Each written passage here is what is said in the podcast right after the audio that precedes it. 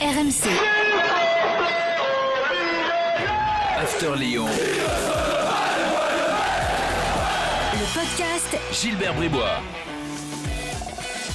Chers supporters de Karim Benzema, et oui, je l'avais jamais cité, et de Daniel Xuereb, bienvenue dans le podcast After Lyon. 15 minutes de débat consacré à l'actu de l'OL, avec aujourd'hui Coach Courbis qui est là. Salut euh, Roland. Salut les amis. Et avec Edouard G qui est à Lyon. Salut Edouard. Ah, sympa le clin d'œil pour le retour de Karim Benzema pour sa première au groupe Ama Stadium, mine de rien. Oui, bah Il attends, n'a jamais joué là-bas. on va en dire un il petit mot d'ailleurs. Euh, des débats comme toutes les semaines, on va parler du mercato, on va faire un petit bilan. Est-ce que ce mercato est finalement réussi avec l'arrivée de Boateng? Et puis désormais, quelle équipe type pour Peter Boss? Euh, Parce qu'on a quand même une idée là, ça a de la gueule, hein, mine de rien, sur le papier. Ah bah, ah bah oui. On va en parler, c'est tout de suite dans le podcast After Lyon. Mais en effet, messieurs, un petit mot sur Benzema. Parce que j'ai l'impression que Jean-Michel Aulas est en train de faire de Benzema le Drogba de Lyon. C'est-à-dire, ouais, on aimerait bien qu'il revienne en fin de carrière, ce serait pas mal, il distille des petits trucs comme ça. Alors Benzema, il doit être bien emmerdé, évidemment, parce que je sais pas du tout si c'est dans ses plans. Euh, et puis les supporters, ils sont tout contents de voir Benzema qui va jouer à Lyon en équipe de France, euh, donc face à la Finlande dans quelques heures. Euh, je sais pas, Edouard, t'as pas, y a, t'as pas, y a, y a pas un truc bizarre là? Non, mais je pense que le, le président vend du rêve là-dessus parce que je Ouais. pense que tout le monde est, fait tout une le monde est Drogba. d'accord. Oui, oui, ah oui, oui, Drogba, oui, bien évidemment, oui. j'avais- Mais c'est vrai que là, euh, euh, sur le coup, euh, c'est impossible. Même encore aujourd'hui, sur les antennes de BFM Lyon, on avait un invité qu'il fallait, c'était Bernard Lacombe, Ah. qui disait, bah non, il peut pas, il peut pas venir, il peut pas venir. Il a encore trois ans de très haut niveau à faire et on quitte pas trois ans de, du, du Real Madrid. Et c'est même pas qu'une histoire d'argent. hein. Je pense que c'est vraiment une histoire de, de niveau. Et puis, je, je le vois pas finir à, à Lyon euh, dans, dans tous les cas pré-retraite, en plus, quoi, ça le ferait pas. voilà, c'est cet aspect, cet aspect pré-retraite. Il a son club de cœur, c'était le Real Madrid. Euh, il a, il est de Bron à 2 km à vol d'oiseau, même pas de des terrains de Tolavologe, là où il a, il a grandi sportivement parlant. Gerland, c'est là où il s'est envolé. Euh, et ensuite, eh bien, un, un jour, euh, Florentino Pérez est venu le chercher chez lui avec une visite. C'était assez extraordinaire en juin 2009 hein, de, de venir eh chez lui, euh, le, le- le- le voir pour le faire signer euh, puis repartir derrière euh, au Real. Et puis tout ça c'est terminé comme ça. C'était son club de cœur hein. on a l'impression que tout était non c'est pas tout c'est pas une impression. Ça s'est passé euh, le plan s'est déroulé sans accroc comme dirait l'autre. Et dans ce plan je vois pas un, je vois pas un retour. Donc là on, on vend du rêve mais une fois encore Bernard Lacombe l'ancien conseiller euh, du président Olas a, a remis peut-être les, rêves euh, Très bien. euh, voilà là où il faut Bon, euh, parlons, mercato. Roland, euh, la dernière arrivée de Boateng été un peu finalement surprenante. Alors qu'on disait, on disait encore dans ce podcast il y a pile d'une semaine, il disait Ah, ben Jean-Michel, il, il a encore vendu du rêve en disant Oh, on va encore faire un gros coup. À ce moment-là, je dis Bah, qu'est-ce faire comme gros coup? Hop il a fait un coup. Alors, un gros coup, je sais pas. euh, Paulo Breitner nous dit que c'est un gros coup, mais on verra quand même, on jugera sur pied pour, pour Boateng. Mais enfin, est-ce que tu considères que ce mercato est réussi pour Lyon, Roland? Pour le moment, oui, et je considère qu'il n'est pas terminé. Parce que Ah. même, même si le mercato termi- a terminé le mois de- d'août, ce que je te disais depuis plusieurs euh, jours, et ce que je te dis depuis plusieurs jours, c'est valable pour Lyon, bien évidemment, aussi. Hmm. C'est-à-dire que maintenant, il y a une équipe euh, et un effectif qui est beaucoup plus équilibré que notamment le point de repère qu'on peut avoir avec cet horrible match euh, contre, contre Angers, avec le très bon match d'Angers, mais aussi une composition euh, d'équipe de, de, de Lyon qui était une composition d'équipe d'un bon 12 ou Mm. 13e, tu vois, mais pas d'un pas, pas d'un Lyon qui va, qui va et qui veut terminer dans les, dans, dans les 3 ou 4, ou, ou- ou quatre premiers.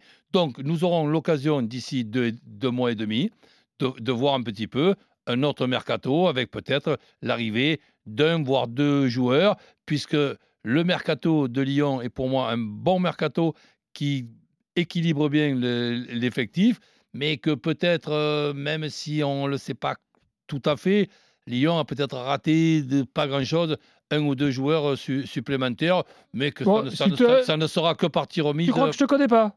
Hmm? Si tu dis ça, c'est que toi, tu sais, toi. Ben, j'ai- Bah. j'ai lu, Ah bon? Ouais, j'ai lu entre Entre Il a lu la conférence de presse de Jean-Michel Aulas Ouais, euh, la semaine dernière. J'ai Euh, j'ai lu les lignes et puis entre les lignes. et entre les lignes. Voilà. C'est un mercato conforme, sans frustration, un mercato d'opportunité. Je vous raconterai pour euh, Boateng comment ça s'est passé. Euh, mais au final, on ne s'interdit pas, je cite encore Jean-Michel Aulas, de faire des choses au mercato de janvier parce qu'il faut avoir en tête la Cannes.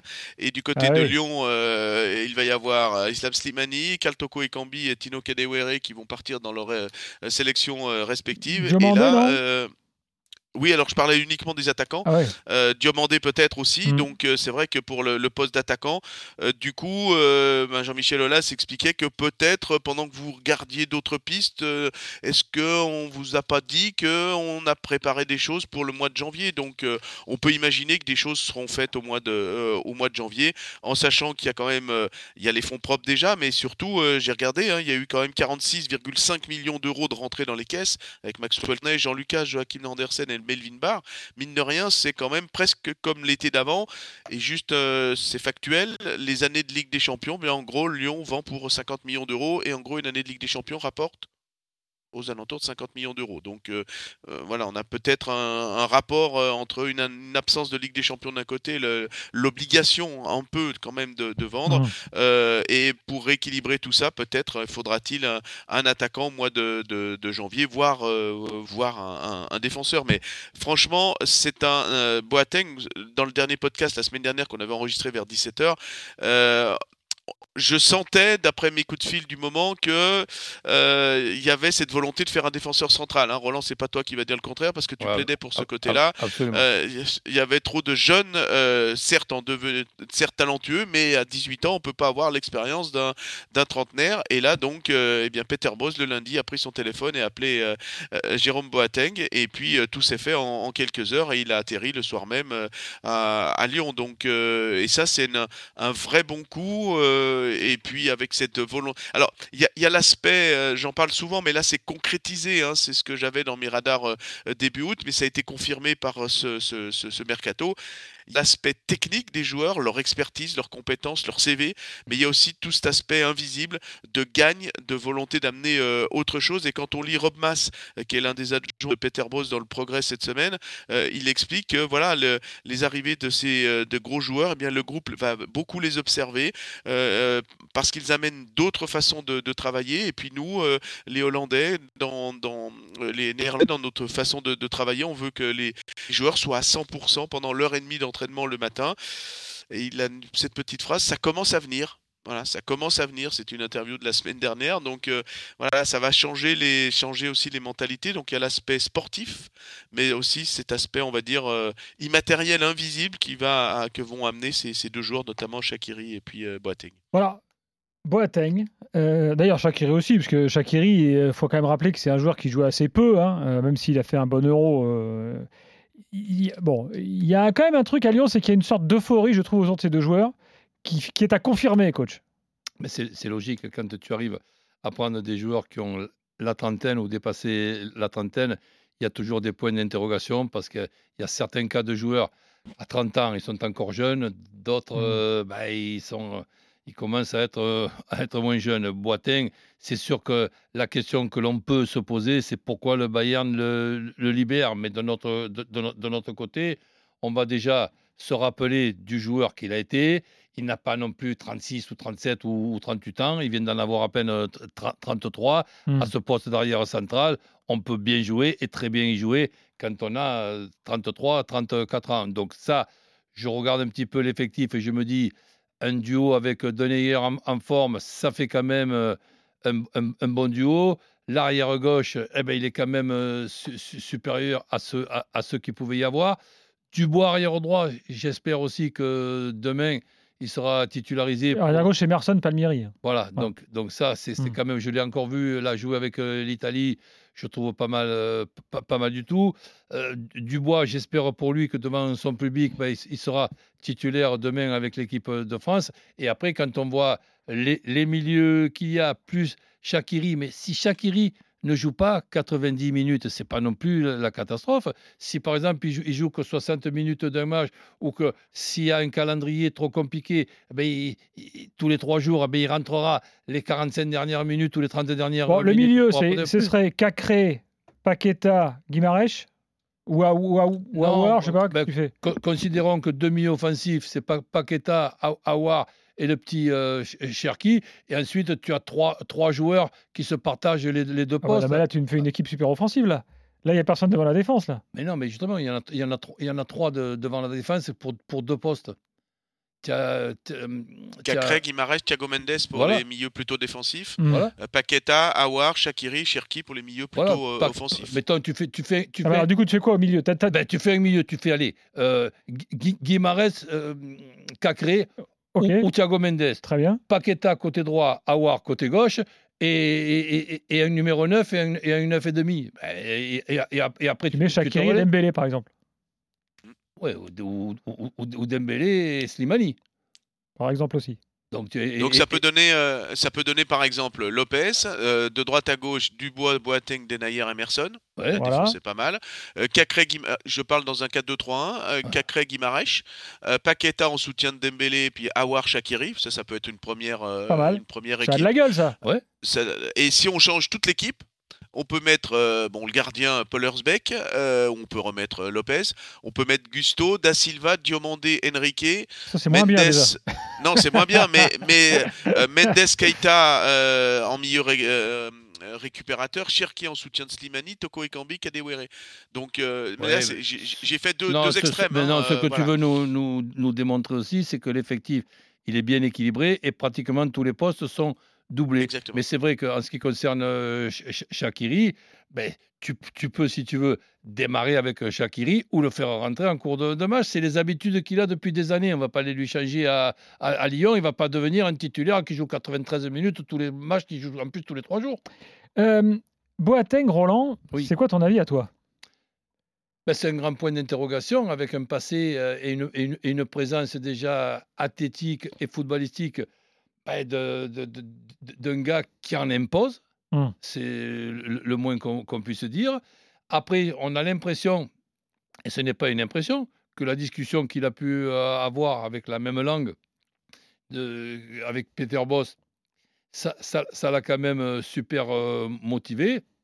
Donc, on attend évidemment tous pour, euh, pour, pour voir, mais sin- sincèrement, j'ai le souvenir d'un arrière central athlétique qui, en impose et qui a une, une- une- présence très, très intéressante dans, dans cet effectif qui finalement est bien équilibré, pas seulement sur un plan footballistique, en ce qui concerne les, les anciens, disons, expérimentés, et les jeunes. Donc je trouve, euh, je, trouve que le, boulot, même s'il n'est pas terminé, qu'il y a encore deux, trois joueurs qui pourront euh, taper à la porte dans deux mois et demi, euh, trois mois, ça fait rien. Faire trois mois avec cet effectif, ça n'a rien à voir avec euh, ce qu'on a pu voir à Angers en début de saison.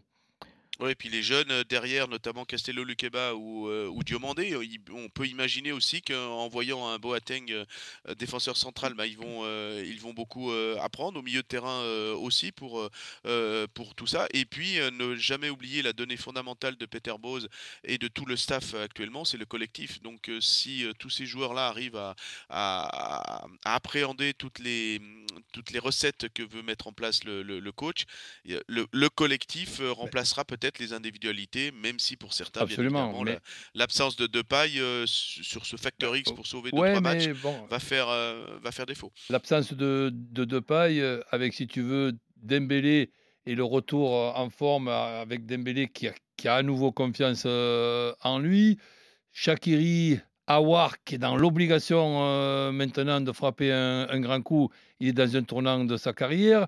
Paqueta qui est quand même très, euh, très talentueux, Slimani, donc, Toko Ekambi qui peut rentrer en cours de match, puis- puisque pour moi, je pense qu'il sera difficile qu'il soit toujours euh, titulaire. Ça fait quand même une équipe qui tient la route, qui est solide dé- défensivement. Nous avons aussi au poste de gardien de but Lopez, qui le sait très bien, qui est dans l'obligation de faire une grosse, euh, une, une- grosse saison, ce qui n'a pas été le cas la saison dernière. Et ça donne quand même un, un effectif cap- capable de faire une très bonne saison. On va suivre ouvrir ça. un petit Oui, feuilleton oui, on peut. Il nous reste quelques secondes, mais tu peux l'ouvrir. Juste euh, par rapport à Marcelo, parce que je- Ah oui, c'est vrai. il, a, il a joué en National 2 ce week-end et il a même été buteur. Il a joué 63 minutes. Il a marqué à la 27e minute face à, euh, face à Fréjus. Euh, les- la réserve de Gaïda Fofana, Jérémy Brechet, a, a gagné 3-0. Donc Marcelo euh, a, joué, a joué. Il a encore deux ans de contrat. Est-ce qu'il va nous faire une, euh, une euh, Mapouya Gambiwa aller jusqu'au bout de son contrat jouer en, en réserve? En tout cas, pour l'instant, euh, visiblement, il y est bien dans, dans- dans l'équipe réserve. Ah ben, on le suit. Et Marc. Merci, Edouard. Salut Ciao. Merci, Roland. Salut, Prochain Roland. podcast After Salut, Lyon, la semaine prochaine sur RMC. RMC. After Lyon. Le podcast Gilbert Bribois.